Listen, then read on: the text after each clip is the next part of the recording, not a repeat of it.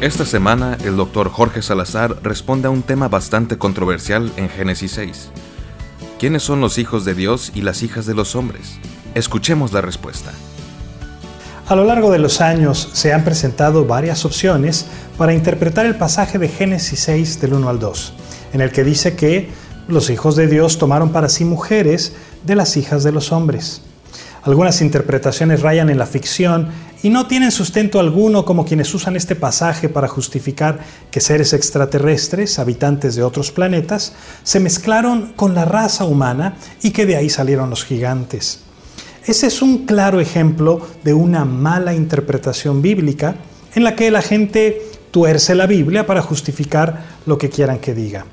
Una interpretación muy popular entre los grupos dispensacionalistas y con la que tampoco estoy de acuerdo, es la idea de que los ángeles caídos, los demonios, procrearon hijos con las mujeres humanas, siendo esta la principal razón por la que Dios destruyó el mundo con el diluvio.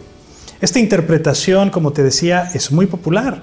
Incluso la vas a encontrar en algunas de las Biblias de estudio. Sin embargo, no la comparto. Y no la comparto por varias razones que te voy a explicar. La primera es que los ángeles son seres espirituales, ya sea ángeles caídos o ángeles fieles, y no se pueden reproducir con los seres humanos, pues no tienen un cuerpo físico y mucho menos los gametos necesarios para la reproducción. Cuando los discípulos de Jesús vieron a Jesús resucitado y creyeron que era un espíritu, el Señor les dijo en Lucas 24:39, Mirad mis manos y mis pies, que yo mismo soy. Palpad y ved, porque un espíritu no tiene carne ni huesos, como veis que yo tengo. En otra ocasión Jesús dijo que los ángeles ni se casan ni se dan en casamiento como los hombres. Esto contribuye a la noción de que los ángeles no se reproducen ni tienen aparatos reproductores como los hombres. En segundo lugar, si bien es cierto que la Biblia en algunas ocasiones se refiere a los ángeles como los hijos de Dios, también es cierto que siempre que habla de los ángeles así es en un contexto positivo. Jamás se refiere a los ángeles como hijos de Dios en un contexto negativo, y mucho menos a los ángeles caídos. Ahora bien, si no está hablando de ángeles caídos, entonces, ¿de quién está hablando? Recuerda que para interpretar correctamente las escrituras es necesario estudiar el contexto.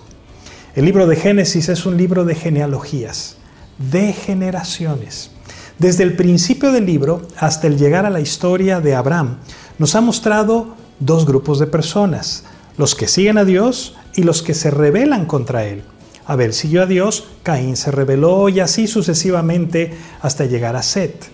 La línea de Set es la línea de los hijos de Dios, los que honraban a Dios hasta que dejaron sus caminos y se mezclaron con las mujeres de quienes no honraban a Dios. De ahí que el diagnóstico de Dios a la humanidad fuera este. Y vio Jehová que la maldad de los hombres era mucha en la tierra y que todo designio de los pensamientos del corazón de ellos era de continuo solamente al mal. Por eso es que destruye al hombre con el diluvio, excepto por Noé y por su familia. Esta interpretación, desde mi punto de vista, tiene mucho más sentido con el contexto de Génesis y el punto general que el libro hace al presentarnos a Dios y al hombre caído. Espero que sea de bendición para tu vida y no olvides siempre que leas la Biblia, leerla en su contexto. La Biblia misma es la mejor intérprete de la Biblia. Que Dios te bendiga.